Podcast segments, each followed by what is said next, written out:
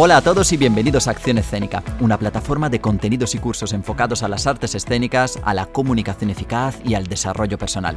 Soy Cristian Nila, actor licenciado en arte dramático con una formación y una experiencia profesional en canto y en danza, y para mí será un placer acompañaros en este nuevo episodio de nuestro podcast. Hoy entrevistamos a una artista 360. Es actriz, cantante, bailarina, pero sobre todo una apasionada del escenario. Ha sido primera figura de muchos montajes aquí en España y en Argentina y actualmente encarna a la condesa Lili en Anastasia el musical. Hoy tenemos el gran honor de charlar con Silvia Luchetti. Pero antes de empezar, recordaros que estamos en Facebook, Twitter, Instagram y YouTube y que por supuesto para ver todo nuestro contenido visiten nuestra web accionescénica.com. Así que bueno, sin más dilación, empezamos ya con el episodio de hoy. Muy buenas a todos y a todas, bienvenidos al episodio número 15 de nuestro podcast. Hoy hablamos de artes escénicas, y más concretamente de teatro musical. Para mí es un verdadero honor, pero un honor tan grande tener una invitada como ella, porque realmente representa una de las pocas personas que he conocido en mi vida que ama de una forma tan pura su profesión, que la verdad que me cuesta explicarlo. Pero bueno, lo voy a intentar. Es un artista de los pies a la cabeza, una experta en teatro musical y una gran profesional, pero con una humildad impresionante. Ya sabéis que estoy hablando de Silvia Luchetti, y yo me tiraría horas y horas hablando con ella, con sus gatos tomando mate y charlando y charlando sobre teatro musical, pero esta vez he tenido que aguantarme un poco, sobre todo para que este podcast no se haga eterno. Pero bueno, os garantizo de todas maneras que hemos conseguido meter en una hora y media todo el contenido importante para vosotros. Es un episodio dedicado a la mujer, en este caso a la mujer en el teatro musical, pero que no se preocupen los hombres porque también hablaremos de casting y de muchas más cuestiones de interés general. Sé que estáis expectantes, pero antes de empezar, recordaros como siempre que podéis escucharnos en todas las plataformas más importantes del mundo. Apple Podcast, Spreaker, Google Podcast, Spotify, iVoox, Castbox y Deezer. También si estáis en Estados Unidos nos podéis escuchar en iHeartRadio y desde hace poco, la verdad, podéis escucharlo también desde la India en una plataforma que se llama Yo Sound. No sé si lo habré dicho bien, pero bueno, si estáis en la India seguro que sabréis de lo que estoy hablando. Como siempre os agradecería muchísimo que nos dejarais una valoración o un comentario o un me gusta en Apple Podcast o en cualquiera de estas plataformas porque así podremos llegar cada vez a más público. Pero bueno, ahora sí, os dejo con la entrevista prepararos un té, poneros cómodos y cómodas, que nadie os moleste y que disfrutéis de la entrevista a Silvia Luchetti. Allá va.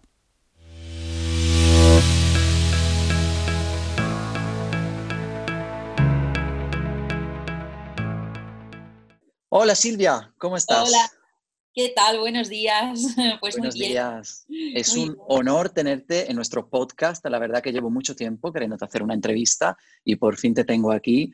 Así que de verdad un placer enorme. Bueno, igualmente, siempre hablar contigo siempre es un gusto, así que nada, encantada que me hayas invitado. Sí, hoy vamos a hablar además de un tema muy bonito, ¿eh? Precioso, creo. Algo me has adelantado y, y sí, la verdad me interesa mucho hablar de esto. Oye, yo te conozco muy bien, pero a lo mejor nuestros oyentes no tanto. Bueno, no lo sé, porque tú eres muy conocida en España, fuera de España, o sea que seguro que te conocen. Pero bueno, recuérdanos un poco quién es Silvia Luchetti. Bueno, eh, profesionalmente de Silvia, pues eh, soy actriz, soy bailarina, soy cantante. Comencé estudiando em, toda la carrera de ballet, estuve bailando con el ballet de Julio Boca, hice toda una carrera profesional en danza. Y luego paralelamente yo estudiaba canto y apareció el teatro musical en mi vida ya por el 98 con Bella y Bestia y ahí me enamoré del género del teatro musical, ¿no? Ahí comencé a, estudiar teatro, me pareció la categoría teatral que más, eh, eh, que más elementos expresivos abarca, ¿no? La voz, la danza, el, teatro, el gesto, el todo, todo, todo, todo, todo.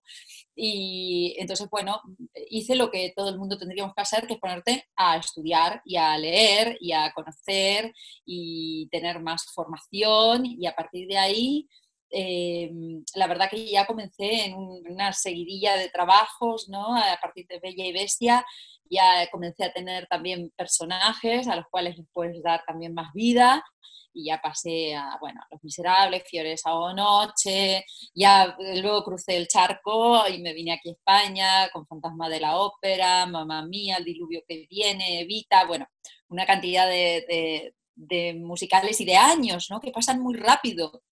Si yo voy atrás y veo el 2002, 2003, cuando me vine aquí a España, es decir, es que han pasado 17 años y digo, Madre Santa, bueno, todo eso es bagaje, no he parado de trabajar no solamente en teatro musical, también he hecho algo de teatro de texto, lo que pasa que es menos comercial o visible, eh, y luego mis propios shows, ¿no? Eh, soy como una, eh, artista muy, muy espírica y muy curiosa, ¿no? Que creo que tendría que ser propio de, cualquiera que se dedica al arte y al, y al, teatro. Yo te sigo mucho en redes sociales y me encanta porque veo, veo, eres un ejemplo de actriz 360. Es decir, me encanta porque te veo te veo bailando y digo, es una bailarina maravillosa, te veo cantando y, digo, qué bien canta. Es decir, se nota que te gusta tu trabajo y además que entrenas. Es decir, que eres una persona que no, que no dice, bueno, lo sé hacer y ya está. No, no, no, te encanta aprender, sigues, sigues, aprendes, mejoras. ¿verdad? Totalmente, es decir, eh, mira, hace poco antes de todo esta, eh, este encierro, pues eh, hice un curso de, teatro que me encantó con Pablo Razuk, que es un profesor argentino, que vino, es decir, mismo haciendo funciones, porque estaba haciendo Anastasia, trato de escaparme y hacer algún taller o algo que me conecte con Silvia, la que sigue aprendiendo y quiere seguir mejorando y quiere seguir todo esto surge del amor a lo que haces, obviamente. Para mí la palabra disciplina no es un estorbo, sino que es todo lo contrario. Tal vez porque uno es bailarina, tú eres bailarín también, sabes que creo que eh, la formación que más te, une con la disciplina es la danza. Es decir, me parece que le pierdes el miedo o no puedes ser bailarín, obviamente, y terminas viendo cómo esa disciplina, si la llevas a todos los organismos de tu vida, funciona y es necesaria. Eh, entonces sí, claro, siempre estoy aprendiendo, siempre no me va a alcanzar la vida para hacer todo lo que quiero hacer. Pues mira, eso es maravilloso, por eso te he invitado, porque siempre nuestros invitados son personas que creo que son un ejemplo ¿no? para, las nuevas generaciones, además de gente joven que, que escucha este podcast o, o ve este vídeo y dice, yo quiero ser artista, quiero ser cantante, actriz, actor, pues quiero que vean a gente como tú y que se inspiren, ¿sabes? Creo que eso es lo más, lo más importante. Y hoy vamos a hablar de un tema precioso, de hecho vamos a entrar un poquito en materia, que es el tema de la mujer en el teatro musical, ¿no? ¿Tú crees que la mujer ha tenido, la figura de la mujer, crees que ha tenido el mismo peso que la figura del hombre o no? Mira, yo, creo que em, es decir, eh, eh, no sé si mismo en el teatro musical, ya podemos hablar del teatro, porque em, el mismo peso en cuanto a ver, si vamos a los papeles, es cierto que muchas veces hay papeles más ricos para los hombres, tanto como en el cine como en el teatro, que para las mujeres. Me refiero que la mujer en el teatro musical también generalmente o es princesa o es, eh, ¿sabes?, tiene esta cosa más modosita. Ahora con el teatro musical contemporáneo comienzan a haber eh, personajes más ricos y que muestran más realidades, ¿no? Por ejemplo, una Diana de casi normales, en donde, bueno, la mujer tiene un peso y, con todas las problemáticas sociales que pueda tener ahora un fan home, ¿no? pero a lo largo de la historia, pues esos personajes prácticamente no existían, es decir, podía aparecer una bruja, pero claro, estereotipada dentro de lo que es la bruja. Em, entonces, bueno, esto también lo ha vivido el teatro de texto y lo ha vivido el cine, ¿no? Se, vive sobre todo para la mujer a determinada edad. Y eso sí que, sigue ocurriendo, me refiero que eh, para, actrices de teatro musical de 40 a 50 años hay muy poquitos roles, hay muy poquitos roles reales. Y ya si vamos a países como España que traen determinadas obras de teatro musical es, complejo, ¿no? Es, eh, es complicado. Mm. Oye, y cuéntanos un poco entonces cómo ha evolucionado, porque para que la persona que nos escuchen sepan un poco sobre teatro musical, ¿cómo ha evolucionado un poco la figura de la mujer en el teatro musical?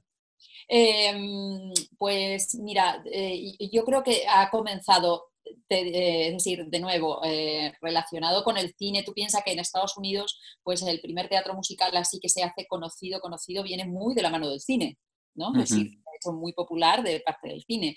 Entonces, vete a personajes como Cenicienta, como eh, María de Sonrisas y Lágrimas, no la última, sino la primer película que se hizo. Em, eh, qué sé yo, eh, todas estas series de, personajes de mujeres del, cine de, oro, ¿no? del teatro musical de, Hollywood.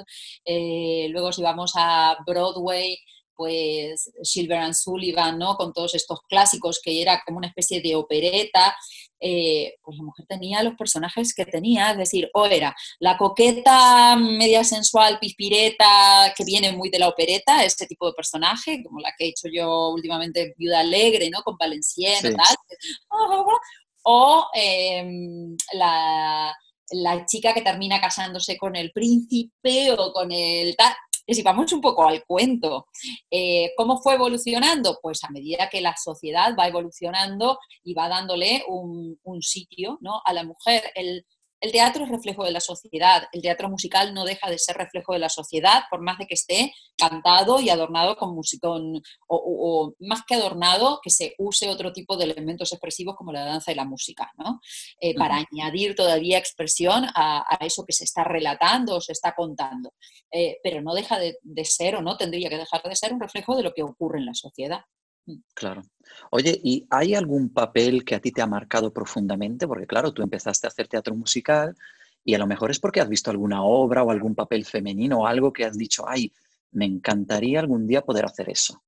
Mira, yo me acuerdo que, bueno, yo bailaba ballet, no tenía ni idea, eh, bailaba ballet y estudiaba ópera, es decir, lo mío era lo clásico. Era lo clásico puro y duro. Y mm, me acuerdo que fui a ver eh, una puesta maravillosa en Argentina de Nine. De Nine, y me gustó mucho. Es decir, ahí fue donde dije, esto, esto me ha encantado, esto me ha, esto me ha flipado, ¿no? No, no, me, no me relacioné con ningún papel en especial, pero sí con el concepto de las voces, de estaba muy bien puesta en esa en esa edición estaba Elenita Roger, Elena, que hizo Evita en Londres y tal, que somos muy amigas, hemos hecho un montón de cosas juntas. Eh, y, me quedé así. Y entonces a los meses apareció la audición de Bella y Bestia. Entonces ahí fue donde dije, ay, mira, esto es eso, ¿no? Pues igual yo quiero ¿no? Y esta parte tuya que siempre tienes que estar ahí como, bueno, yo quiero hacer esto, pero a la vez eh, tienes una flexibilidad para poder escuchar ¿no? las, las, campanas que suenan por ahí y decir, mm, igual por aquí también puedo ir y esto es interesante y me va a hacer crecer ¿no? como persona y como profesional. Entonces, bueno, Nine es un referente para mí porque fue lo que me despertó el bichillo de, mm, yo podría hacer esto. Canto y bailo, pues podría hacerlo. Sí. No, y además creo que en, el, musical en sí es como que al principio uno dice canto o bailo y cuando descubre el musical dice, uy, yo lo puedo hacer todo, ¿no? Aquí lo puedo hacer todo. Y entonces como que es mucho más gustoso y a nivel formativo es más completo, es más... la verdad que creo que la sensación, ¿no? Cuando estás arriba del escenario es de hacer todo lo que te gusta.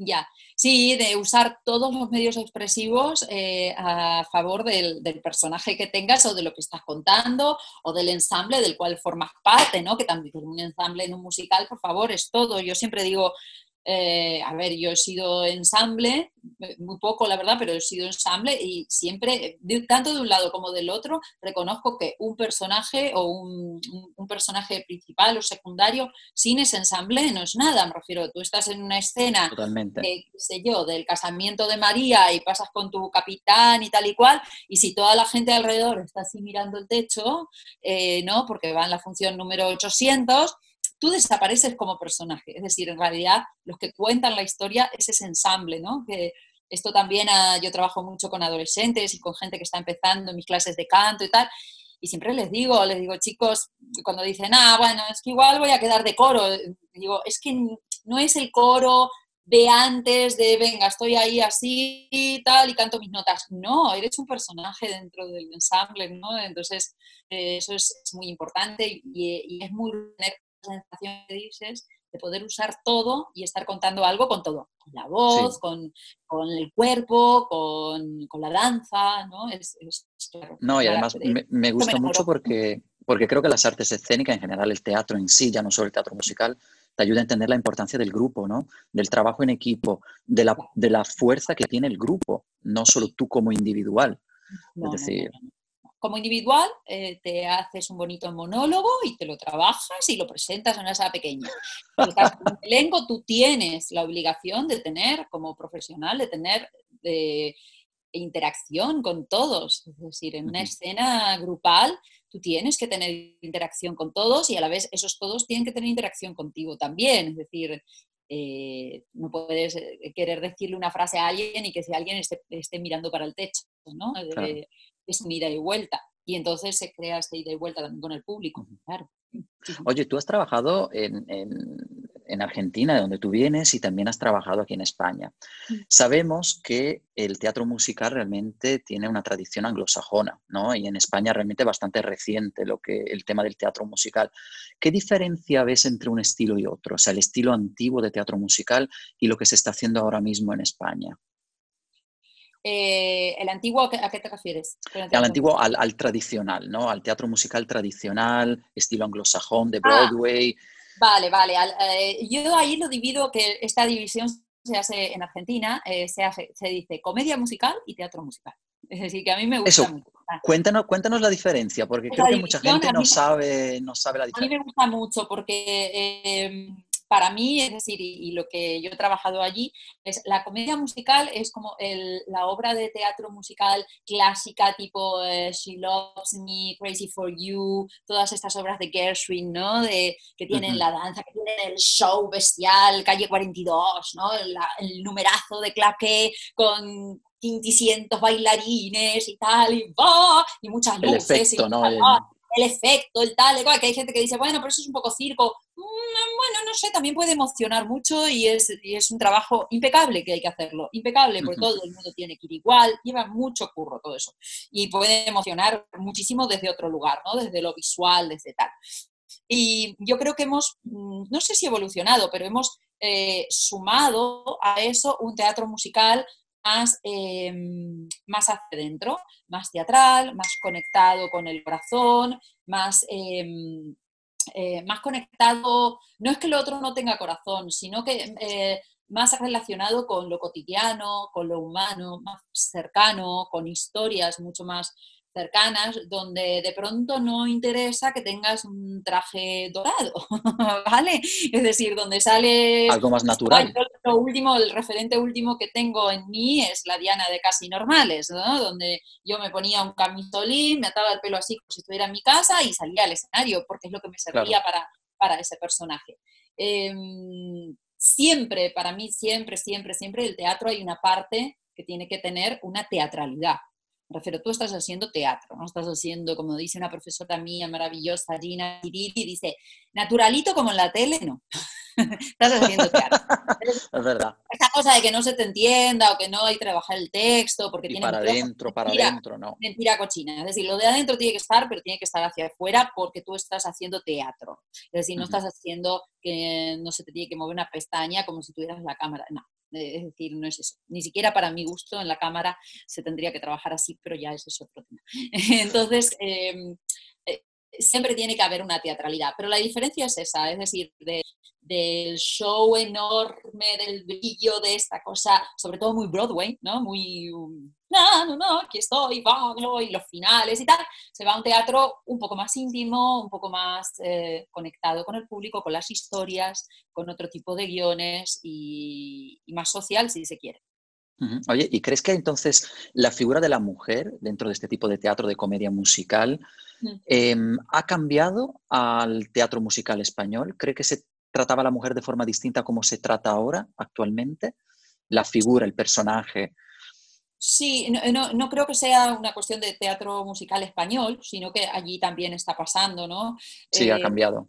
Ha cambiado y comienzan a haber pues papeles de carne y hueso para mujeres de entre 40 y 50 años, es decir, eh, papeles con, claro, con, con, bueno, con historias que son reales y que pasan, ¿no? Em, esto ha ocurrido, por suerte, en los últimos, no sé, 10 años o así, que en toda la sociedad empieza a haber como una revolución de decir, oye, las, las mujeres de 40 y 50 y 60 años eh, primero que hace, no sé, en el siglo pasado y anterior, pues ya sí eran abuelas y ya en definitiva la, vida ha cambiado, ¿no? Porque ya una mujer de 50 años, pues igual en el medioevo ya estaba más que muerta, pues ya era abuela, ya tal, pero ahora no. Es decir, yo tengo mi madre con 84 años que hace vídeos de Zumba ahora para toda la gente en internet, ¿sabes? Divina de la muerte para que la gente haga sus coreografías. Pásanos, el enlace, por favor. Te lo pasaré, te lo pasaré porque es mortal. Eh, y tiene 84 años y dices 84. La tía ahí haciendo Entonces ha cambiado todo un concepto, eh, se nos ha estirado la vida, por lo tanto, eso el teatro también lo tiene que reflejar, obviamente. Entonces, en ese cambio, eh, bueno, hemos ganado porque van apareciendo papeles que son, que son muy ricos y, y donde la mujer tiene un, un peso como lo tiene en la sociedad, ni más ni menos. Es decir, tampoco se pide otra cosa. Claro. Oye, y siempre hablamos de papeles femeninos a nivel artístico, ¿no? De estar arriba del escenario, cantar y tal. Pero también existen directoras, compositoras, guionistas, pero claro, en teatro musical no se conocen. O sea, cuéntanos un poco que, si han existido, quién ha existido, que yo sé que tú lo sabes muy bien y quiero que de verdad no, nos transmitas eso porque es muy importante, sobre todo para las nuevas generaciones que una chica no se crea que no puede porque hasta ahora solo ha habido hombres, que han existido mujeres. No, han existido y existen. El tema es que no se les da visibilidad. Allí, mira, aquí tocas un tema que yo ¿no? así desayunando, me cuelgo y lo pienso y digo, ay, mira, este Facundo que nos viene a decir hola, hola. Ay, qué maravilla, hola, Facundo. Facundo, le Facundo, di hola, hola, ¿qué tal? Le encanta la cámara, ¿no? le gusta la cámara. Bueno, vivo con cinco gatos, así que cada tanto vendrán a saludar igual. Pues mira, es, un tema porque sí, claro que hay. Hay guionistas maravillosas, hay em, eh, directoras maravillosas, coreógrafas maravillosas, pero generalmente eh, eh, cuidado que esto en Broadway también ocurre, no es solamente aquí, aquí ya apaga y vámonos, generalmente son si aparecen, son eh, asistentes de asistentes de dirección, asistentes de coreografía, asistentes de... Em, em, y luego, pues, por ejemplo, te puedo nombrar, actualmente ha estado aquí trabajando eh, Bayor Glee, por ejemplo, con Chorus Line, mm, que es una directora, coreógrafa maravillosa, con una energía bestial, porque tuve la suerte de conocerla y de estar con ella. Em, no es mundialmente conocida como, qué sé yo, como algún otro director, ¿sabes? Eh, luego Susan Trosman, que es la que hizo em, el joven Frankenstein, Big Fish últimamente, ella es coreógrafa y es directora, es decir, son monstruos de personas. Yo he tenido ahora la suerte de estar con Lynn Arens, que es la que escribió Ragtime y Anastasia, una mujer maravillosa, inteligente, les ha costado mucho, muchísimo a estas mujeres tener un espacio. Si hablas con ellas es bestial porque te dicen, mira, es como que no hay espacio. Entonces ahí es donde la pregunta es, ¿por qué no hay espacio? Es decir, ¿por qué no hay espacio? Y dentro de lo que son directores y dentro de lo que son... Em, eh, coreógrafos, generalmente son hombres y hombres maravillosos y muy talentosos, pero es cierto que ahí hay algo que está un poco instalado, igual es que no hay conciencia, donde la mujer mm, no tiene cabida. ¿no? Pasa también en las productoras, es decir, generalmente son hombres los que producen. Em, entonces ahí mi pregunta, la largo aquí al mercado, es ¿qué ocurre?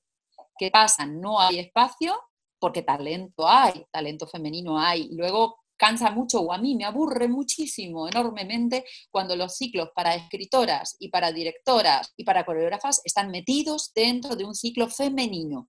Es entonces ahí sí, somos todas mujeres. No, señores, es decir, esto tendría que ser algo global en donde la mujer tenga exactamente en este punto las mismas oportunidades que cualquier otro, otro hombre. ¿no? Es que estamos, estamos acostumbrados a etiquetar, ¿no? Y es como que hay una etiqueta general y si no entras dentro de esa etiqueta, entonces tienes la etiqueta de femenino.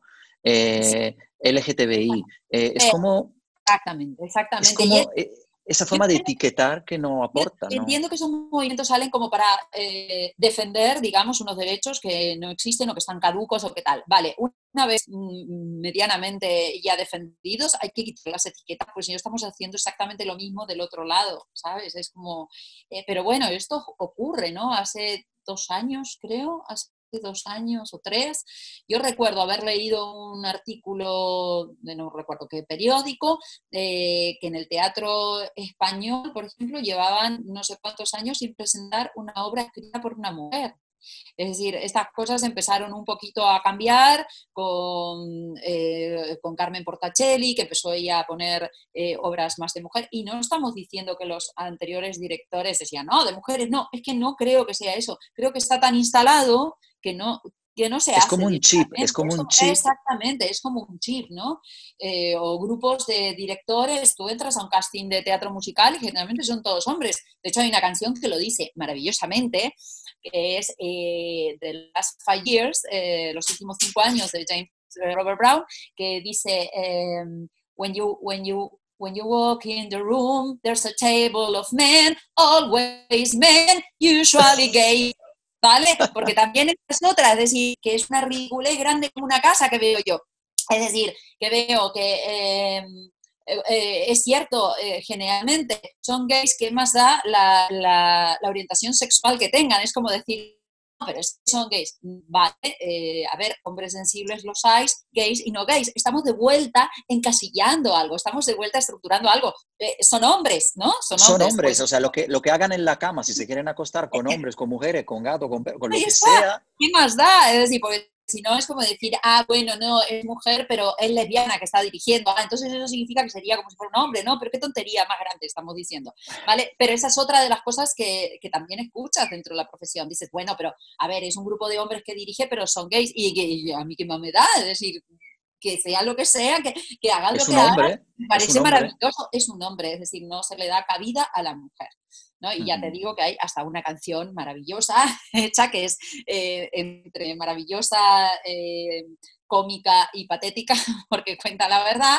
Tragicómica, ¿no? Lo que ocurre, es tragicómica total, ¿no? eso, es lo que, eso es lo que pasa. Hay otra directora que me gustaría nombrar, que es Lisa Cron, eh, que es escritora y directora y tiene una obra maravillosa que es Fan Home, que está un poco basada en su propia historia, así que Mm. Oye, y de todas las mujeres que han mencionado ahora, ¿hay alguna que está en algún proyecto actualmente que tú sepas, si se puede decir?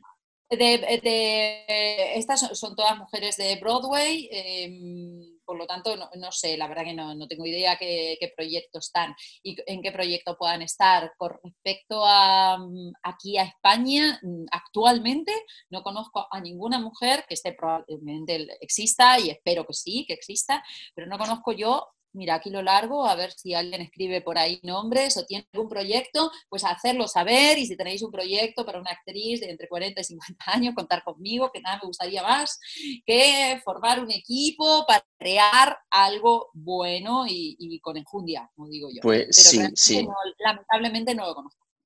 Oye, ¿y tú no escribes? Porque yo sé que sí, que tú escribes, te gusta escribir y nunca te has planteado con la experiencia que tienes a mí me encanta escribir y ahora estoy ahí medio trabajando una adaptación de una novela, y, pero bueno, todavía no lo cuento porque no lo sé, pero no de teatro musical, fíjate, de texto. De texto, de texto, solo. Pero sí, yo escribo más relatos y, y, bueno, como me gusta mucho la psicología también, el coaching y estudio todo eso, pues más relacionado con eso, pero, pero sí, igual dejo la puerta abierta ahí, ¿no? Es decir, no me veo como una guionista, como no, Mm, te gusta más estar arriba del escenario, además, ¿no? Como que es tu forma de expresión estar ahí. Me gusta mucho estar arriba del escenario, es cierto, es decir, tanto escenarios pequeñitos que amo profundamente, ¿no? Hacer mis conciertos con mis canciones, con mi banda, y introducir texto, siempre lo teatralizo todo mucho porque me parece que es la base de cualquier cosa, ¿no? Es decir, si el teatro no está ahí eh, presente, es difícil contar algo. Em, eh, tener ese contacto me gusta mucho. Estar del otro lado del escenario, pues fíjate, lo estoy desde, desde la parte docente, ¿no? desde dar clases. Y en los últimos dos años hicimos unos talleres maravillosos con Jesús San Sebastián, con el director. Sí, le conozco también. Yo coincidí con él en, en, el, en el infantil de No me puedo levantar claro, claro. Bueno, y entonces ahí también de alguna forma me vi un poco más como directora, que es una faceta que nunca había visto, ¿no? Trabajando con mm. adolescentes y, y, es algo que, que, lo tengo ahí como guardado porque sí, también es un trabajo que me ha parecido muy rico, muy rico.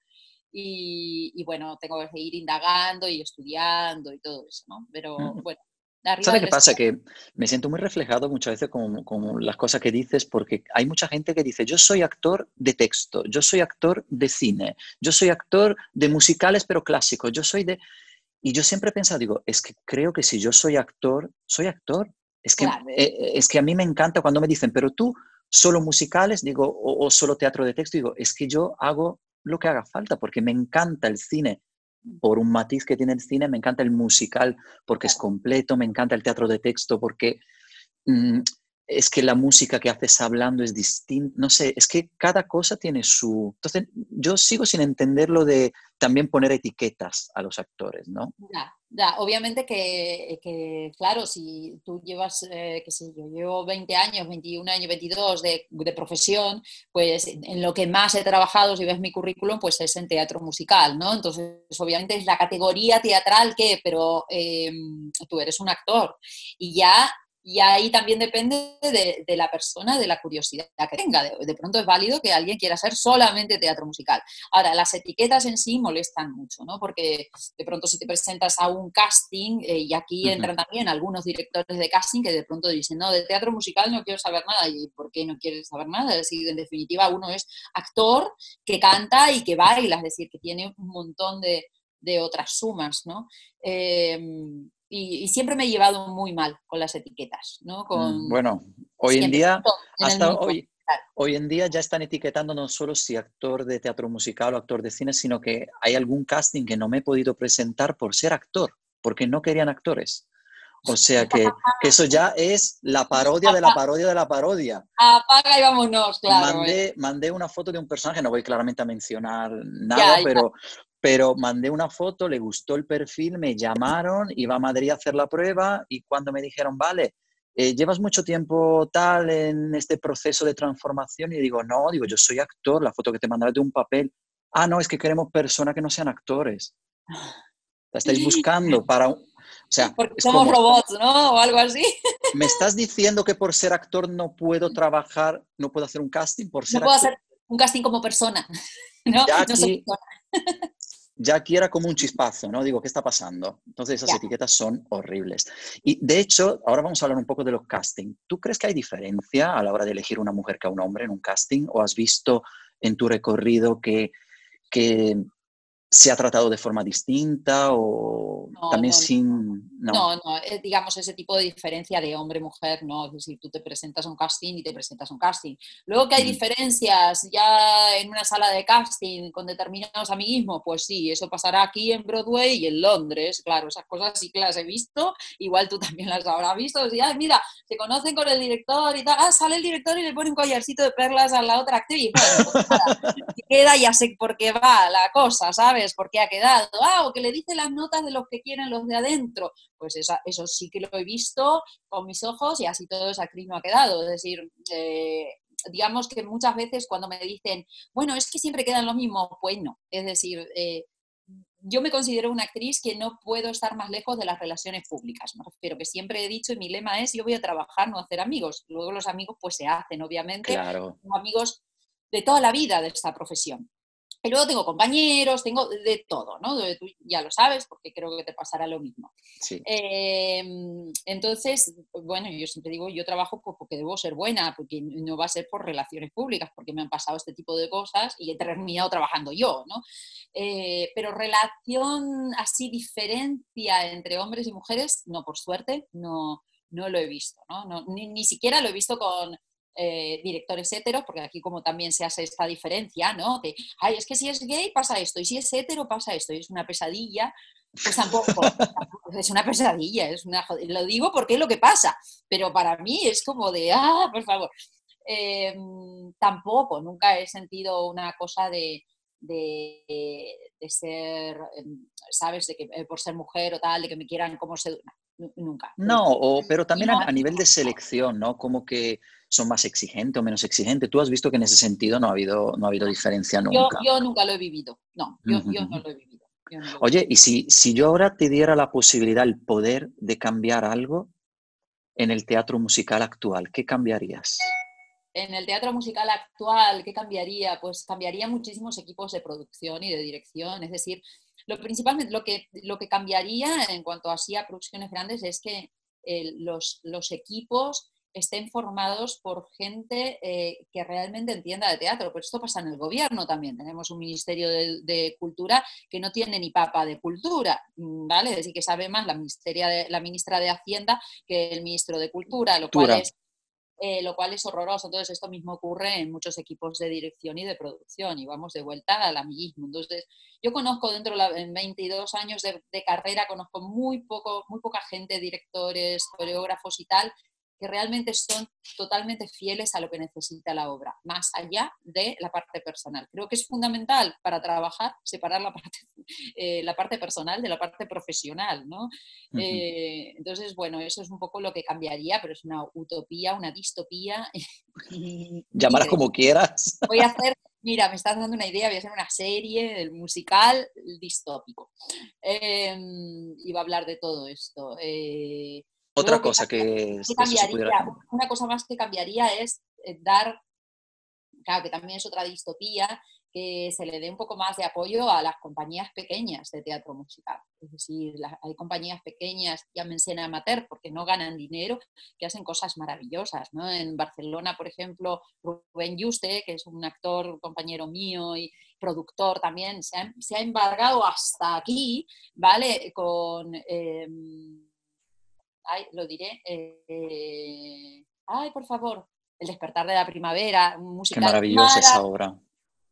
Maravilloso, he llorado lo más grande, me ha tocado tanto. Mira, ahí hay mujeres jóvenes que cuentan una historia, hay una historia de, de, mujeres que es muy, bueno, de mujeres y en general relacionado con la educación, ¿no? Pero claro, la mujer a través de un embarazo en esa época, pero hay cosas que son supuestamente del siglo pasado y están tan vigentes, ¿no? Si en sí no es el, eh, el embarazo, es el lugar de la mujer y, todavía esa represión ahí inconsciente, ¿no? Que está metida de alguna forma y, no tuvo ningún apoyo de nada.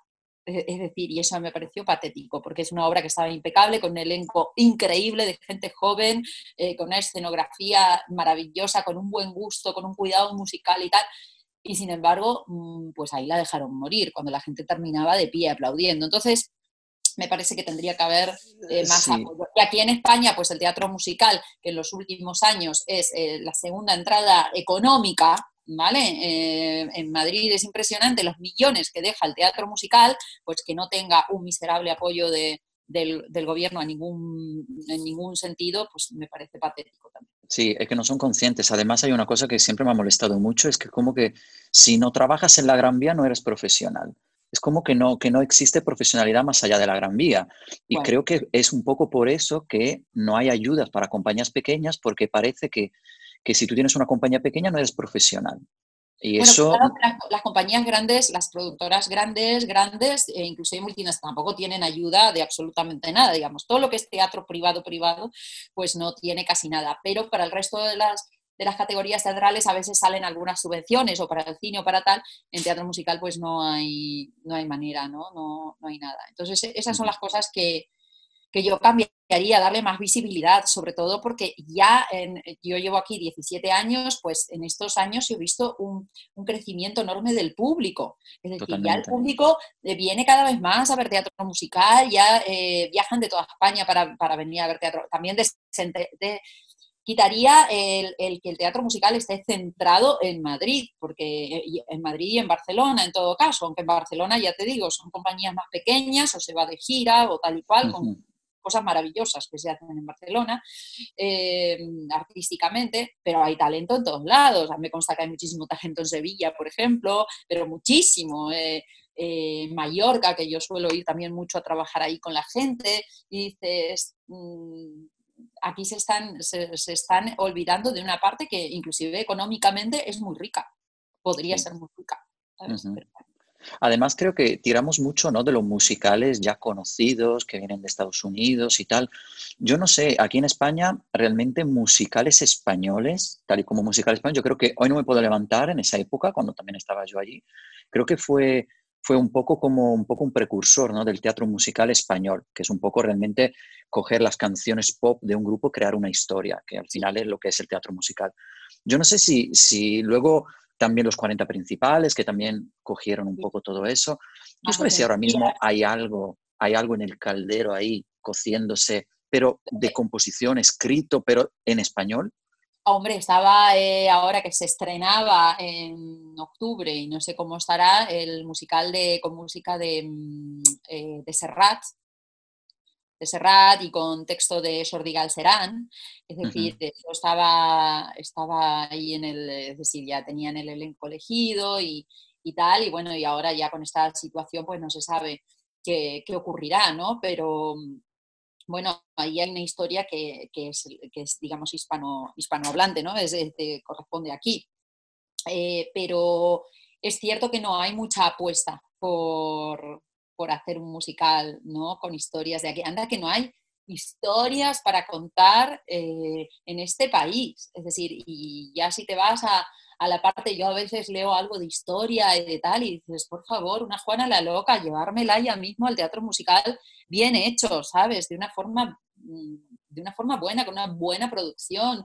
Eh, no sé, hay, muchas historias, desde historias muy clásicas a, cosas sociales que ocurren aquí que tienen que ver con nuestra idiosincrasia. Luego pasa cuando vienen las, las obras de afuera y hay que adaptarlas, aquí ocurre algo muy gracioso y ahora, bueno, estoy haciendo Anastasia, ¿no? El papel eh, Lili, que es un papel cómico, ¿no? Un papel eh, muy cómico, eh, al estilo de las, de las comedias de antes, ¿no? De hecho, aparezco en el segundo acto, ¿no? Como un papel que, viene a, traer comedia pura y dura.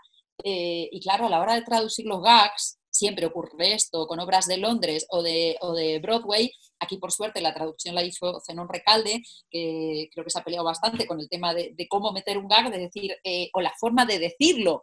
Es decir, no es lo mismo que un actor inglés te diga un gag de una forma a cómo se tenga que decir aquí en España, o cómo se use el cuerpo, porque somos eh, más expresivos con el cuerpo, porque nos movemos más, porque articulamos más. Porque y el lenguaje, el, el lenguaje, las palabras. Exactamente, ¿no? Y aquí hay otro histrionismo también y tal, porque si no Lina Morgan no hubiera sido Lina Morgan. Eh, es decir, claro, y era una grande, una grande, más allá de la época en donde, en donde y, bueno, lo que le tocó, pero lo que hacía, si te la pones a analizar físicamente lo que hacía esa mujer, eh, era bestial, era teatro físico, en eh, alta comedia en su, más, en su más grande nivel, ¿no? Otra cosa es lo que decía o los textos que llevaba, pero la forma era impresionante. Y eso a veces es muy difícil de entender para un director inglés o para una directora norteamericana, un director norteamericano. Entonces, bueno, ahí es donde dices, eh, una obra donde se cuente la forma de hablar del, español o del, sí, del español, pues es interesante. Yo creo que es muy interesante y la gente lo agradece. Vamos a lanzar entonces un, anuncio a las mujeres compositoras, guionistas, que escriban un musical, que va a ser el primer musical en español de verdad escrito, ¿eh? para que lo publiquen ya, por favor, porque es que Estaría, estaría, bueno, ya no porque no se puede, pero sí empezar a trabajarlo. Mira, ahora que tenemos tiempo por redes, pues Por lo menos le damos energía, tú y yo le damos energía y apoyo. de momento, para que lo haga. A proyectarlo, a proyectarlo. Oye, y una cosilla, em, si tú has escuchado mucho teatro musical, porque has hecho mucho teatro musical, si tuvieras que hacer una lista de reproducción ¿vale? En, tu Spotify o Apple Music, lo que tú utilices. Aquí, a mí no me patrocina nadie, por lo tanto yo digo todas las marcas porque... Ah, claro.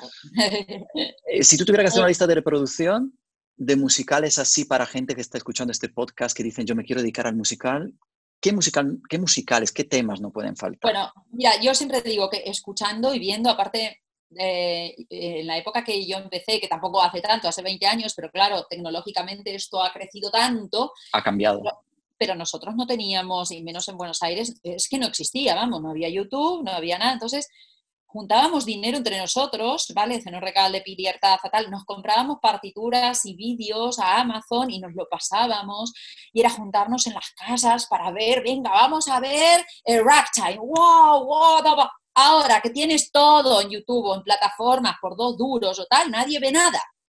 Me refiero de la gente que se está formando, sobre todo adolescentes y tal, pues lo de ver y lo de escuchar es aprender, porque tú aprendes escuchando y observando y viendo y copiando inclusive, es decir, aprendes muchísimo. Entonces, yo siempre los invito a ser muy curiosos, obviamente, es decir, eh, ahora tienes, la, por ejemplo, Spotify es una herramienta que es maravillosa, porque tú pones, em, no sé, eh, Kelly O'Hara, por poner, ¿no? Una cantante de, teatro musical que amo profundamente, que es más lírica, digamos ella, pero me encanta. Y pones, y pones la radio de Kelly O'Hara y te aparecen 500.000 hombres y mujeres cantantes de diferentes. Entonces tú estás ahí escuchando y pronto algo te gusta y dices, a ver qué es esto Ah, y entonces ya te vas al álbum de lo que es eso. Y entonces ya conoces otra cosa más, ¿sabes? O indagas un compositor. Y yo siempre digo que es fundamental para alguien que trabaje en musical, en teatro musical, que conozca teatro musical. Es decir, uno puede ser bailarín de ballet y no conocer sobre el repertorio de ballet, o ser cantante de ópera y no conocer las diferencias de un compositor a otro. Por favor, gente de teatro musical, un poquito de cultura, que no se habla más de lo que se hace aquí, ¿vale? Y no se sale de Bella y Bestia, Anastasia, Mamma Mía, y siempre es lo mismo. No, existe todo un mundo que es necesario conocer. Existe todo un mundo clásico que es muy necesario conocer. Es decir, es fundamental conocer a todos los, musicales de Gershwin, es fundamental conocer a Cole Porter, es fundamental conocer a los musicales de jazz de Kander and Ebb. Eh, es decir, es, es, fundamental conocer eso. Yo me enfermo un poco cuando voy a dar charlas a escuelas de teatro musical y de pronto pregunto y digo, venga, obras de eh, Gershwin. Cri, cri, cri, cri. ¿Quién es? ¿Quién es? Ese escribió el Summertime, ¿no? Sí, pero Summertime no es una obra. Summertime pertenece a Por Bien Ves y es una bonita canción que han hecho. Es decir, em, entonces los clásicos tienen que estar en una lista. ¿Vale? Tienen que estar en una lista.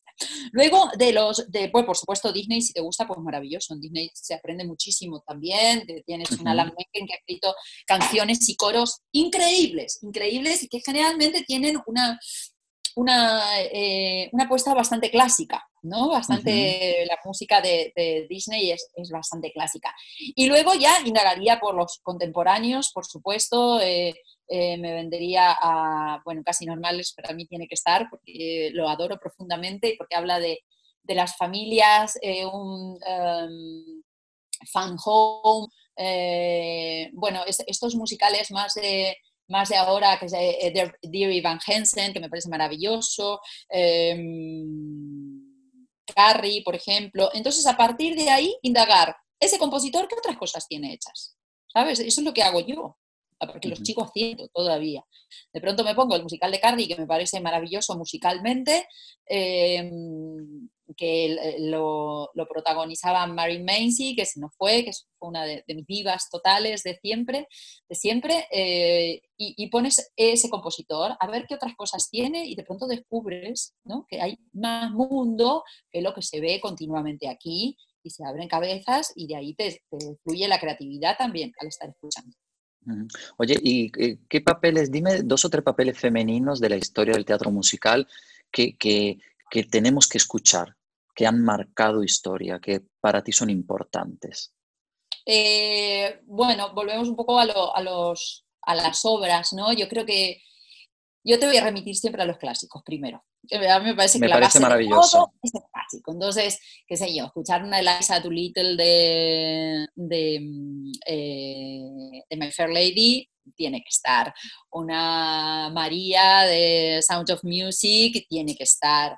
Em, es decir, los clásicos en general eh, es, que, es que tienen que estar estos personajes. Eh, luego también son muy interesantes las villanas, por ejemplo, ¿no? las malas, una Úrsula, de, ese tipo de personajes son muy interesantes. Sondheim, Sondheim necesita otro capítulo aparte, te pones a estudiar Sondheim aparte. Una cosa, eh, Sondheim, mira, otro, otro compositor que también puede ser muy molesto, pero es muy interesante porque hizo un matrimonio maravilloso con Bertolt Brecht, es Kurzweil. Kurzweil hay que indagarlo es decir, ¿cómo te vas a dedicar al teatro musical y no vas a indagar Kurbay? Luego ya dices, uy, estos sonidos así disonantes me molestan, como puedes decirlo de Sondheim, vale, pero dilo con conocimiento, es decir, métete ahí, estate tres meses estudiando Sondheim y Kurbay y a ver qué te pasa adentro, qué cosas te mueven, ¿no? Eh, Miserables, Miserables tiene, bueno, una Fantina, me resulta un personaje maravilloso, ¿no? Em, no sé, dentro de, de, todas esas obras, dentro de Sondheim, bueno, me quedo con La Bruja, con La Cenicienta, con eh, The Passion, ¿no? Que estas dos mujeres, con ambos personajes, ¿no? Eh, cómo se cambian, ¿no? La, que era la amante y la otra era como alguien muy enrevesada y tal, como pasa a ser ella la amante y la enrevesada es la otra. Es decir, hay papeles femeninos que son muy, muy, muy, muy ricos, es necesario indagarlos. Mm. ¿Y cuál ha sido el papel más complicado para ti? Que tú hayas dicho, uff, me ha costado. No a lo mejor que te haya costado, pero que hayas visto como muy lejano o que en un principio dices, ya. Bueno, lejano, lejano no. Yo en general debo decir que si algo me cuesta un poquito más mantener es la comedia, porque si bien soy, soy una actriz mm, que he hecho muchos papeles de comedia, ¿no? Y por suerte con muy buenas críticas y con, y con muy buena respuesta del público, yo internamente como actriz es como que me cuesta más mantener el, punto continuo cuando son muchas repeticiones de función, ¿no? Es decir, eh, la comedia me resulta muy compleja en general, ¿no? Inclusive ahora la Lili, ¿no? Que estoy haciendo. Em, tienes que estar como muy afinada en no pasarte, pero tampoco dejar de, estar en ese punto de comedia precisamente, que es un poco más, más un personaje como este que se acerca más a la comedia del arte, que es un poco más histriónico y más tal, que tiene hasta cosas de clown, de físicas y tal, pues me resulta eh, complejo. Eh, el drama me encanta porque como buena italiana de Luchetti yo sono Puccini. Entonces, clásica, claro, te iba a decir, digo, es que tan clásica. Es decir, se ve los míos. el drama entro y, claro, entro así, a, enseguida las lágrimas y, el, y esa cosa interna que me puede. Me... Entonces, te diría que en general en los papeles que he hecho el mantener la comedia, este tipo de alta comedia, es lo que, lo que más me, dificulta. cuesta. Es que la comedia tiene ese matiz que tiene que tener naturalidad, pero es un, es un estilo muy estructurado, es decir, que hacer reír, mm, hay que saber hacer reír, no todo el mundo es capaz, de cómo más complicado. Además, creo que el ser humano conecta con más facilidad con la tristeza. Y lo noto muchas veces, sobre todo me, me quedo asombrado con, con gente muy joven que cuando le planteas hacer ejercicios donde tiene que plantear emociones positivas, le cuesta mucho más conectar con eso. No sé si tú lo has, lo has, sentido también o lo has visto. Eh, con, emociones más, em, más internas, ¿no? Más, sí, eh, pero conectar también con la comicidad, ¿no? Con, porque cuando uno es cómico también hay que saber reírse de sí mismo, es como... Ahí está, es que claro, es que eh, te iba a decir eso, es que el ser, el ser cómico y el sacar la comedia, nada más complejo que hacer un taller de clown. Yo os invito a todos los que están viendo esto a hacer un bonito taller de clown y luego ver lo difícil que es, es decir, venga, no reír. Ah, es decir, es, que es difícil no es buscar directamente el, el, hacer reír, sino el relacionarse con vuestro propio, con, el propio payaso interno, ¿no? Con el propio clown interno y el saber reírte de ti mismo. Sí, yo lo aprendí porque además hice una entrevista a Gregor Acuña Paul, que es un clown maravilloso, que también está en el podcast, y nos habló de la dificultad y de la técnica que tiene el clown, ¿eh? que no parece que me pongo allí a hacer cuatro cosas y no. O sea, el entrenamiento que tiene que tener es brutal. Es impresionante. Mira, yo una de las, de las críticas más eh, maravillosas que recibí con la Lili fue de un payaso de, que me encanta la palabra payaso, me encanta, eh, del Circo del Sol, que vino ahora en, esta temporada, cuando estaban justo aquí en Madrid, vino a ver, me esperó a la salida y me dice, tu trabajo de clown, y bueno, yo casi me largo a llorar, ¿no? Porque claro, me resulta tan complejo, es necesita, requiere un trabajo de esos, como tanta disciplina en realidad, a todo lo contrario a lo que se ve. Porque luego, claro, el público dice, anda, qué payasa que eres. Y tú claro, claro. no te jodes. decir, no te jodes. Es decir, porque tú no eres haciendo un papel cómico o estereotipado o tal, como eres eh, comiéndote en una barbacoa con tus amigos. No es eso. Es decir, no es que agarras una cerveza y te pones a hacer payasadas. No es eso. Es decir, requiere otra técnica. Entonces, toda esa sensación de que parece que no estuvieras haciendo nada, como en todo, ¿no? Es decir, tú bailas una coreografía maravillosamente y la gente te dice, ¡jo! ¡Qué fácil, ¿no? Y dices, sí, qué fácil, pues estos son años. ¿Quieres mirar los pies? Los pies como los tengo de, Claro, y es mucho tiempo de, trabajo para hacerlo fácil, para que la gente te diga, ¿qué payasa eres? Sí, hombre, claro que sí, que eres payasa.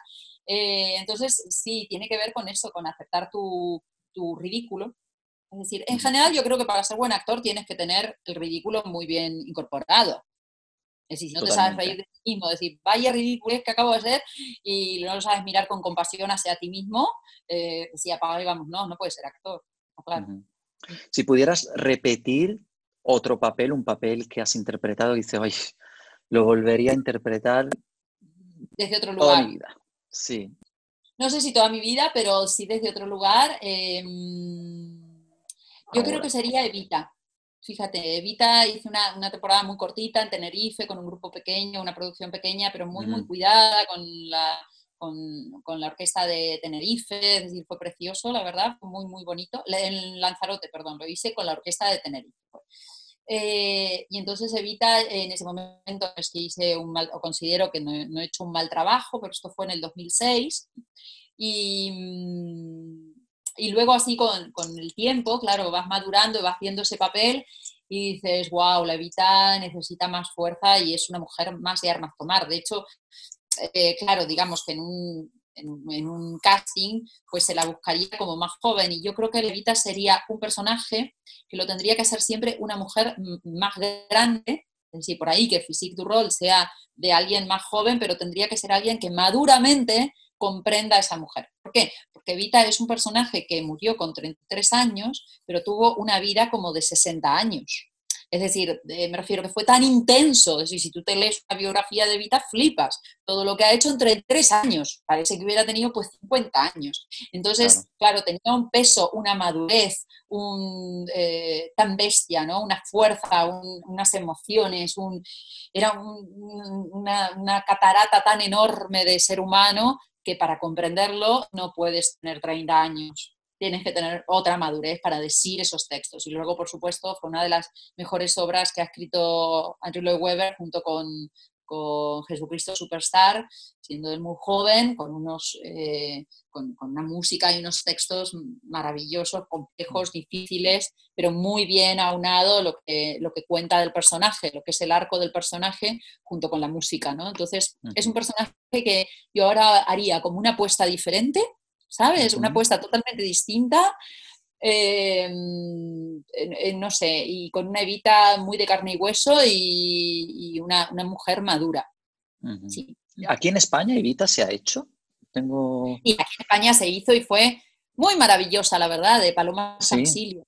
Fue de la, ah, verdad, es verdad, es verdad. Paloma San Basilio que, a ver, en la versión más clásica, ¿no? Y más purista y tal, pero... Pero fue hace muchos años, ¿no? ¿Hace cuánto? muchísimos, yo no, lo, no, los vi, claro. Yo claro, es que... yo sería, no sé, esto te estoy hablando de, no sé, si lo buscamos en internet, pues eso igual fue en los 80, comienzos de los 80, una cosa así. Fue de las primeras obras, yo me acuerdo Jaime Piricueta, un grande del teatro musical aquí, director, ¿no? Eh, que trabajé con él en Sonrisas y Lágrimas me contaba anécdotas, ¿no? De Paloma, de que Paloma recién comenzaba en todo esto. Entonces tenía una voz maravillosa, pero como actriz pues no tenía herramientas ni nada. Y entonces Jaime se le ponía detrás y le movía los brazos y decía cómo decía el, discurso y cómo tal. Y me, encantaba, ¿no? Escuchar esas anécdotas porque eh, también pasa eso aquí en España. Mira, hay como muy poco reconocimiento a los que han hecho el teatro musical, ¿no? Se nos fue Camilo VI, ¿no? Eh, hace Camilo fue un precursor del teatro musical. Camilo eh, trajo a Broadway a España y no se lo reconoció como tal de parte de la profesión, ¿no? Si te descuidas hay gente de la profesión que igual decía, ay, pero es un poco cutre, y dices, pero qué hostia te daría yo a ti, ¿no? Eh, una Lina Morgan, vuelvo a decir, hay gente que habla de ella como diciendo, oh, quita, quita, qué caspa, o qué tal, no, qué caspa no, estás hablando política con, con teatro, ¿no? Estamos hablando de una mujer que fue precursora, siendo mujer, en el tipo de trabajo que hacía arriba del escenario, moviendo el cuerpo de una forma que en ese momento por ahí hasta estaría prohibida. Y, eh, eh, estética también, porque a veces veces jugamos la estética y decimos, muy friki. Pues... Claro, como que dices, pero vamos a ver, si aquí hay, en todo caso, a veces me da la sensación de que hay más cerradura mental de lo que realmente se expresa, ¿no? Internamente, entonces por algún agujero sale todo eso. Entonces, a veces hace falta reconocimiento a la gente que realmente hace dentro del teatro musical. Dentro del teatro, del teatro-teatro, pues tienes una hermosa revista de Aisge, donde cada tanto aparece y se habla de gente de teatro, ¿no? De lo que ha hecho, gente que ya no está con nosotros o gente que sigue estando pero que ya es más mayor y tal. Nunca vi un apartado para, no digo en Aisge, sino en otro tipo de tal, de un reconocimiento a ese tipo de gente. Parece que nos gustara tirarnos eh, trastos encima, ¿no? Piedras encima de nuestro tejado. Eh, Paloma San Basilio, ay, quita, quita, pero es que muy afectada, o muy tal, o muy papa. Perdona, es decir, esa señora ha llevado nuestra vida a todo el mundo y ha tenido unas críticas maravillosas lo compartas o no lo compartas. Camilo VI ha tenido unas críticas maravillosas con su Jesucristo en su momento y así con un montón de otros artistas. Entonces hay, un, hay a veces un poco, poco reconocimiento, ¿no? Hay una, una cosa que tampoco me gusta es el todos somos iguales, no, no somos todos iguales, es decir, hay gente aquí que ha hecho unos carrerones enormes y que son como faros, y que gracias al cielo existen. Es decir, eh, dentro de eso, no somos todos iguales. Es decir, somos todos iguales internamente, todos tenemos una luz, un corazón, todos nos podemos relacionar y tal, pero no somos todos iguales. Y eso está bien. Es decir, la diferencia existe y es totalmente necesaria. Enriquece sobre todo. y oye, lo he dicho todo. Vamos, has dado un cierre de aplauso. Oye, una cosilla, vamos a quitar entonces las etiquetas, hombre, mujer, vamos a quitarlo todo. Y yo le digo a Silvia Luchetti que si pudiera interpretar un papel, da igual que sea masculino, ¿qué papel interpretaría? Em, pues mira, que te ha fascinado, que tú hayas dicho, ah, si pues fuera hombre. Fíjate que un, papel que me, encantaría hacer es el jorobado de Notre Dame. Me papel. Esa cosa, o cualquier otro papel de ese tipo, ¿no? esa cosa de que tenga que estar tan encerrado. ahí está, vamos a lo mismo, ¿no? Es decir, sí. encerrado, eh, menospreciado por su, por su aspecto, eh, con todo lo que tiene adentro porque quiere vivir y que no puede. Bueno, ese tipo de papeles a mí, mira, es que te juro que aquí no se ve, pero se me paran todos los pelos de pensarlo, esa sensación. Mira, eh, yo conozco a Jody Tono, que es el que protagonizó Notre Dame de París en Italia, que de hecho ah. el musical lleva 20 años de gira, o sea, ese musical... Ah, fíjate, no lo sabía. Notre Dame de París, eh, bueno, se, se, escribió en francés, porque el compositor lo escribió en francés, Ricardo Cochante, aunque el, compositor es italiano, pero lo hizo en Francia. Y luego lo, trajo a Italia y en Italia todavía sigue de gira y además con los mismos de hace 20 años. Y yo di tono, o sea, yo siempre me ha fascinado porque cantar con una prótesis en la boca, así, rompiendo la voz, o sea, tiene que ser aguantar dos horas y media de función. Sí. En esas condiciones, yo creo que es no para aplaudir, es para, vamos, poner un monumento y arte, bueno, lo que toca el papel, ¿no? Me, encanta. Y luego como mujer, pues em, me gustaría ser una, eh, no, me, acuerdo ahora el nombre, de Passion de Sondheim, pues ella, Olin, que no me acuerdo el nombre de ella. Eh, es decir, increíblemente me gustan mucho los papeles o me apetece mucho hacer papeles que tengan mucho mundo interno y en donde lo externo no tenga que ver. Es decir, no, que vaya inclusive a lo, a lo contrario, ¿no? Es decir, me gustaría hacer una, obra a cara lavada con una coleta. sí, sí, sí, sí, sí. Y que luego pues sea, por supuesto, muy rico, en, si es teatro musical, pues a nivel musical, el matrimonio del texto con la música es fundamental, ¿no? En una obra de, teatro musical. Eh, me quedaría, bueno, pues esto bueno, no sé, ya, ya, ya te lo diré. Ese tipo de papeles a mí me, sí, me, chifla. Y luego alguna mala o algún malo. Eh, por ejemplo, me pregunta, a veces me preguntan en Anastasia qué papel te gustaría ser que no fuera Lily Gleb. Me encantaría ser Gleb. Es decir, porque, claro, porque los malos los malos. No hay nadie ni malo malísimo ni bueno buenísimo, ¿no? Como la vida misma los malos en realidad no es que son malos, es que han tenido determinadas circunstancias, entonces hay que entenderlos. Sabes que hubo, una época que buscaba, buscaba yo algún papel eh, que sea totalmente trastornado dentro de las mujeres y que sean, ah, si hay algún papel dentro del teatro musical de alguna asesina, ¿sabes? Pero para comprenderla, no para, no para decir, soy una asesina, no, no, no, no, no, no, ¿qué lleva a eso? No, sin embargo los hay de hombres. Mira, aquí hay tenemos un Sweeney Todd, ¿no? Él, el, barbero, el tal, el cual. Eh, tenemos un. Em, espérate que se me acaba de ir ahora. Eh, asesinos. Eh, bueno, no sé, se, me acaba, se me acaba de ir. Tenía tres recién en la cabeza y, se me fueron. es decir, personajes de hombres asesinos, hay más. bueno, un fantasma de la ópera, por supuesto.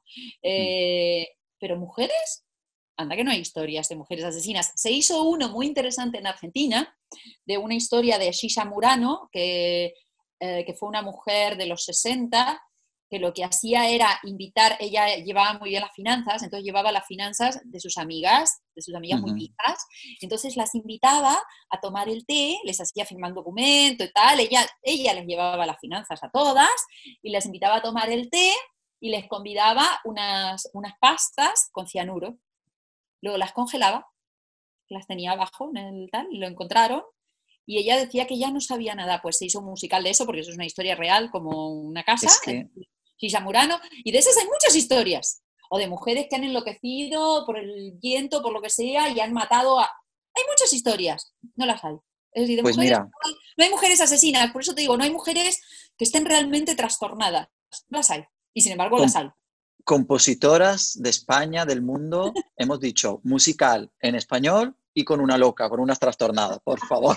Una trastornada pero con, enjundia, ¿sabes? Que, luego en algún momento sientas ¿Tú sientes empatía por, por, el, por el barbero de Sweeney, por, por Sweeney Todd? Es decir, tú sientes empatía por ese hombre que le han quitado su vida, que le han robado su hija. Dices, cárgatelos a todos, ¿eh? si lo entiendes, y sin embargo es un asesino. Es como, es como la película de Joker, un Joker, un Joker en mujer. Eso es, tú sientes tristeza cuando ves al fantasma y sin embargo el cabrón ha matado como a 10 personas antes, porque te lees la novela y flipas. Eh, no hay en mujer, no hay. Por eso te digo que la mujer todavía necesita una evolución dentro del teatro musical. Dentro del teatro todavía se la presenta como o la cómica, o la reina, o la loca. Así. Pam, pum, pum. Punto Por favor, que este podcast llegue a mucha gente, a muchas mujeres y que ya salgan de su casa y digan, tengo un guion. Y además quiero que Silvia Luchetti sea la protagonista. Ah, bueno, eso es maravilloso. O que esté dentro del equipo. Yo, vamos, encantada de la vida, encantada. Oye, vamos, vamos un poquito terminando, ¿no? Y, ya eh, me da muchísima pena porque no tengo más preguntas aquí, pero yo seguiría toda la mañana contigo porque me lo estoy pasando. eh, vamos a darle un consejillo a, a, todas las chicas, en este caso, porque a los chicos siempre nos dan mucho consejo, pero vamos a darle un consejillo a las chicas ahora de qué temas pueden preparar para teatro musical para presentarse a un casting.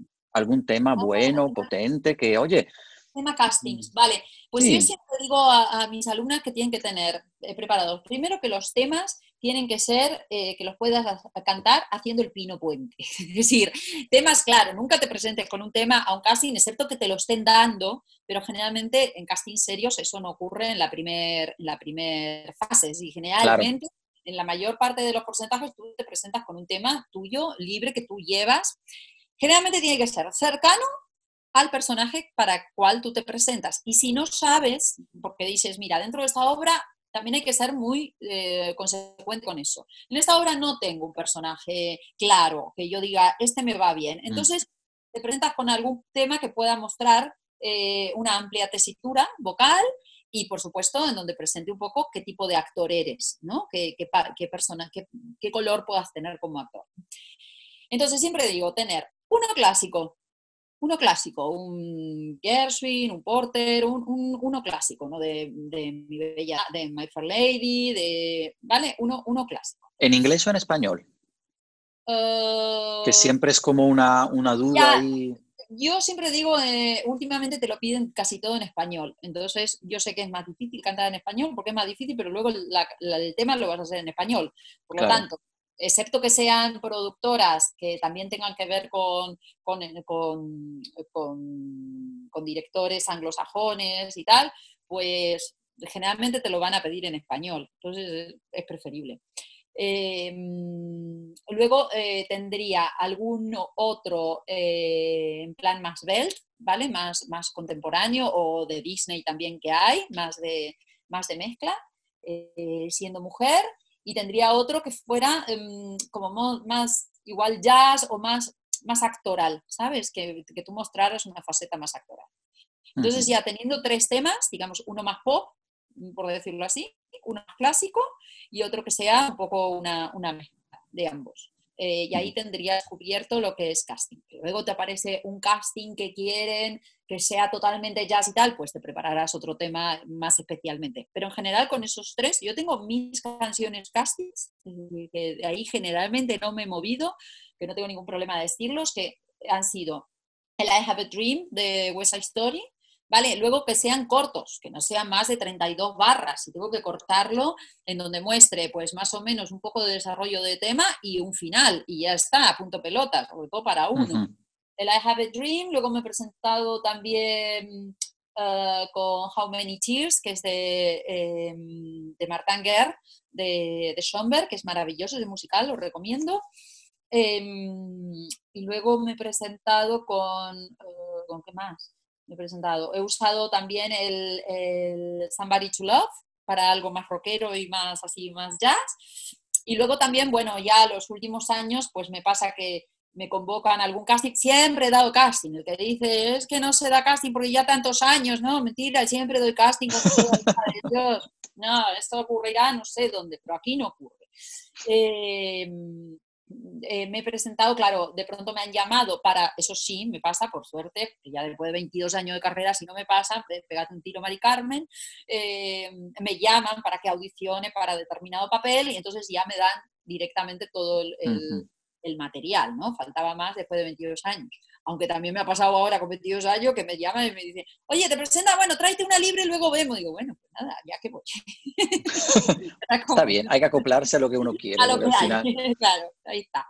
Así que bueno, eso es mi recomendación. Y por supuesto, siempre tenerla muy bien preparada, técnicamente, actoralmente, eh, vocalmente, la letra, por supuesto, nunca ir con un papelito con una letra, preferible no ir y musicalmente, musicalmente, es decir, que leer mínimamente.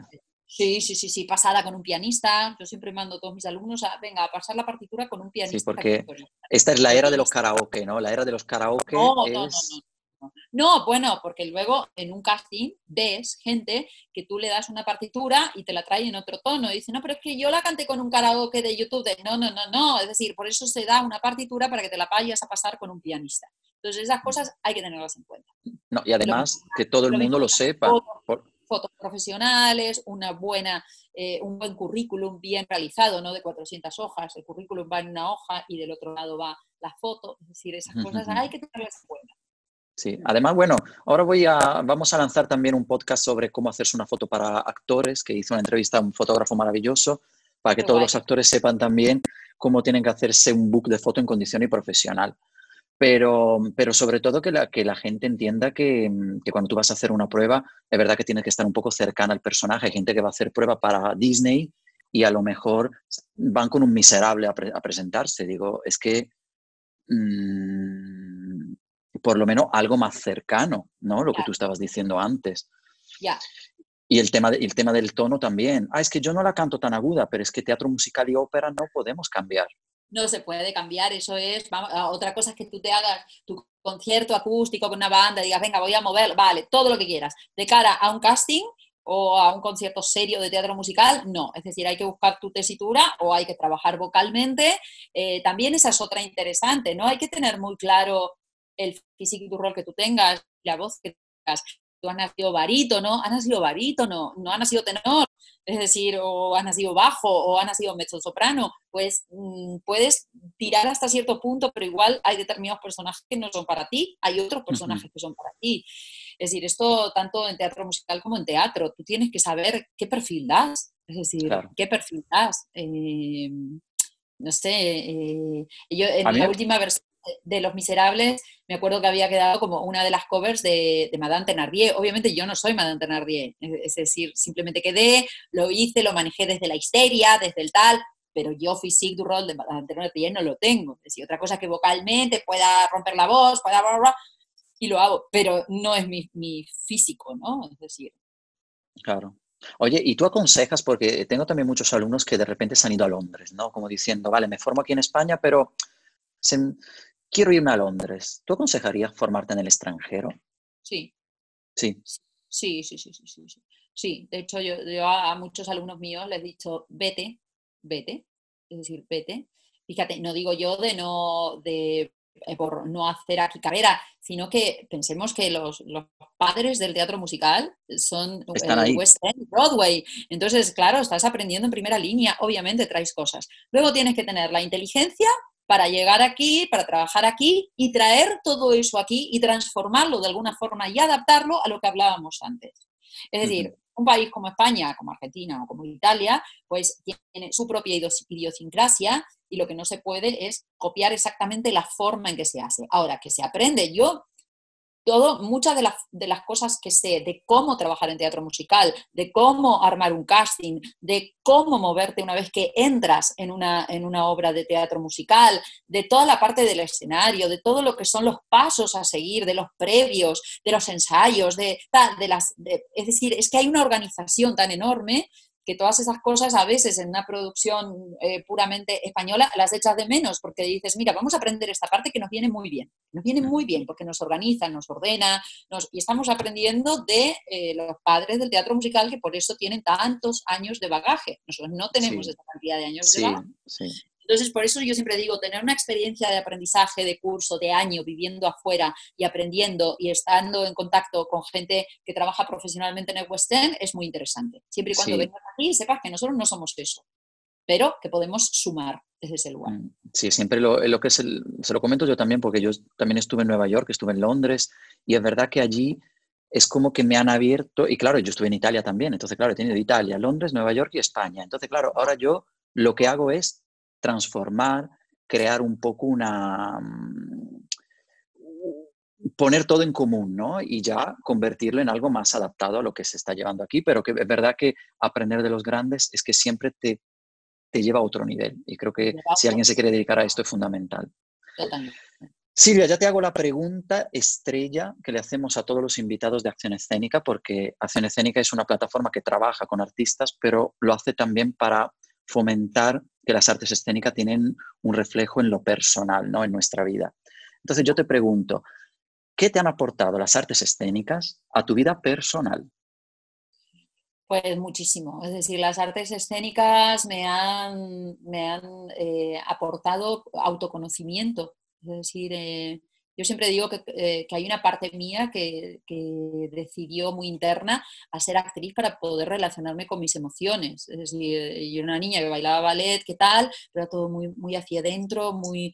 Eh, no podía ponerle palabra a mis emociones. Yo eso lo aprendí en el teatro. Eh, las artes escénicas me han enseñado a trabajar en grupo. Las artes escénicas me han enseñado a, lidiar con un montón de problemas humanos de, propios de las relaciones, ¿no? Eh, llámense eh, injusticias, envidia, toda la parte de esta oscura que existe, que está ahí en la humanidad, eh, que a veces nos cuesta ver, pero que está, oye, y ese aprendizaje, pues eso me lo ha enseñado las artes escénicas. Eh, me ha enseñado a tener contacto con, un montón de gente, ¿no? Desde, otro lugar, desde lo que uno da. Me ha enseñado a, relacionarme con la generosidad también, ¿no? Porque eh, si uno se dedica a las artes escénicas, yo creo que creo, mm, mm, lo siento profundamente, que hay una parte tuya que tiene que saber, hay una parte, un porcentaje tuyo que tiene que darlo por darlo, solamente, no por conseguir algo simplemente por dar. ¿no?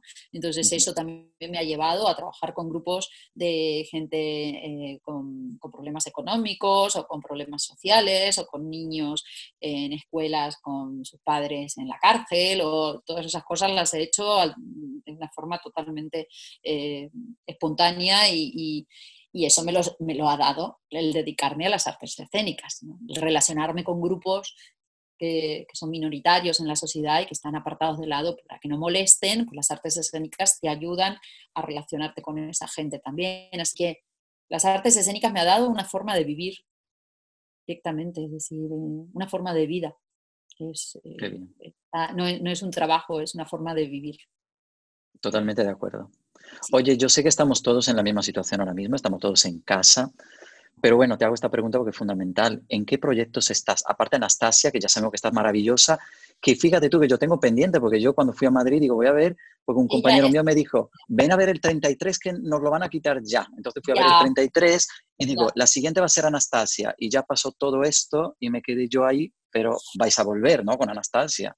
Sí, supuestamente se vuelve, se anunció la tercera temporada y se vuelve, estamos muy contentos, pero claro, bueno, no se sabe, ¿no? Es decir, supuestamente es septiembre, pero ya sabes, esto es eh, el no saberlo. Vale. Entonces, bueno, esto no estaba previsto, ¿no? Obviamente. Entonces, bueno, está eso y tengo un proyecto, pero todavía no lo termino de contar, aunque sí puedo decir algo, pero, es texto. ¿vale? Por ahora es texto, es texto.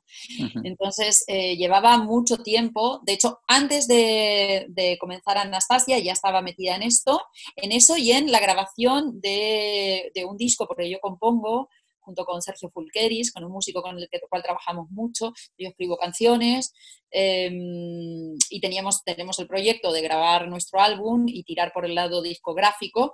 Eh, pero bueno, luego ya quedé en, Anastasia y ya sabes, hacer un musical con ocho funciones diarias no te da para mucho más la cabeza y cada cosa necesita su tiempo.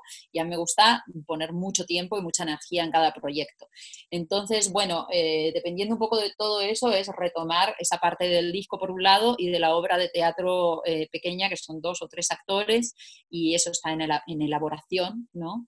Eh, que me apetece muchísimo tener una obra pequeña y poder salir de gira y, y sacarla en un teatro un poco más social, eh, hablando de, la relación madre-hijo-adolescente, esta, esta, separación que hay precisamente por los móviles, por la tecnología, por tal que eh, no es necesario que tengas unos padres de 60 años, padres de entre 40 y 50 años están totalmente perdidos con los adolescentes, totalmente perdidos. Hay una incomunicación en general, en general, no siempre, pero en general muy grande. Entonces, bueno, me apetece mucho abordar ese tema y, y bueno, ahí estoy. Ahí está.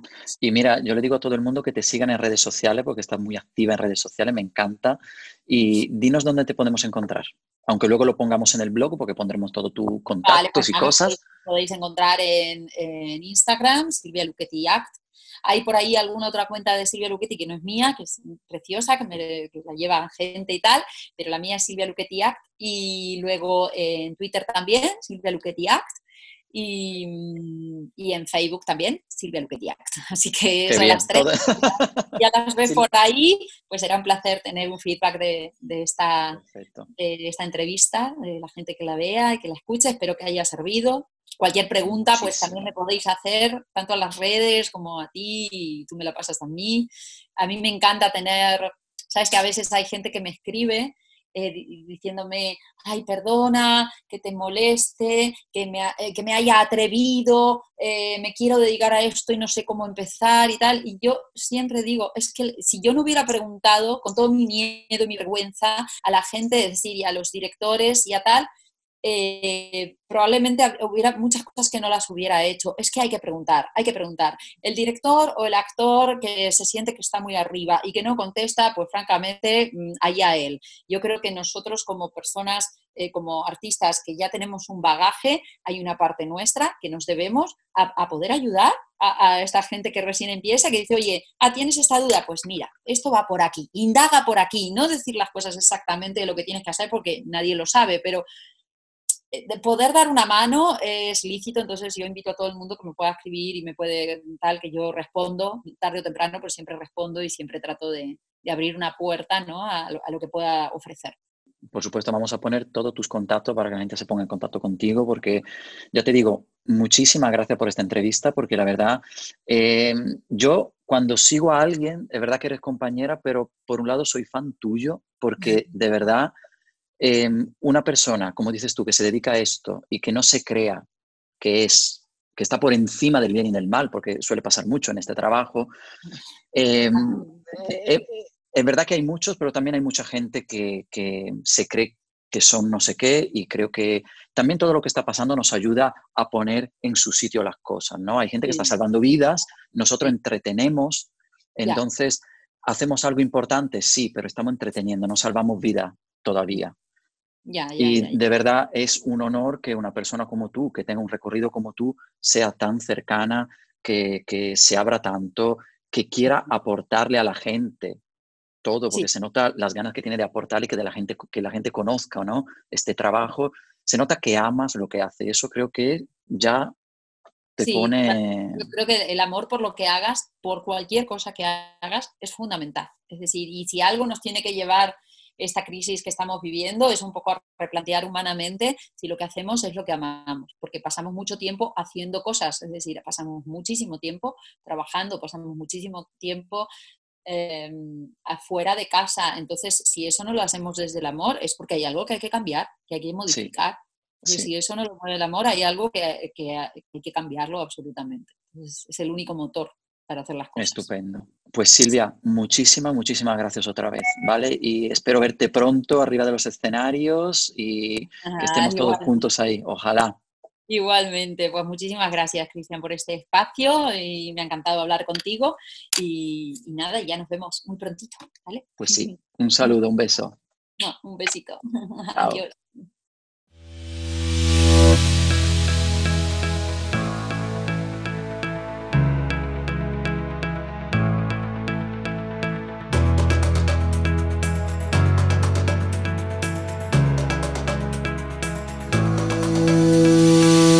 Bueno, hoy hemos viajado en el tiempo desde los orígenes del teatro musical hasta hoy en día gracias a la generosidad de Silvia Lucchetti. Hemos aprendido muchísimas cosas interesantes sobre este género, pero sobre todo nos hemos concienciado que hacen falta más mujeres directoras, guionistas y que tengan la valentía de mostrar su arte arriba y abajo del escenario. Daros como siempre las gracias por habernos escuchado y recordad, podéis suscribiros a nuestro canal en todas las plataformas, iVoox, Spreaker, Apple Podcast, Spotify, YouTube, Google Play, Deezer y muchas más. Os recuerdo que podéis dejar una valoración o un comentario en cualquiera de ellas y que cualquier duda o curiosidad podéis mandarme un mensaje y chatear conmigo en directo en nuestra web accionescénica.com. Si os ha gustado este podcast y nuestro canal en general, no dudéis en compartirlo en vuestras redes sociales para que todo el mundo pueda aprender con nosotros y así crear poco a poco una verdadera comunidad, la comunidad de acción escénica. Nos vemos en el próximo episodio, aquí un servidor se despide, muchas gracias por vuestra confianza y apoyo y como siempre recordad, a expresar y a transmitir que es vida. Un abrazo muy fuerte.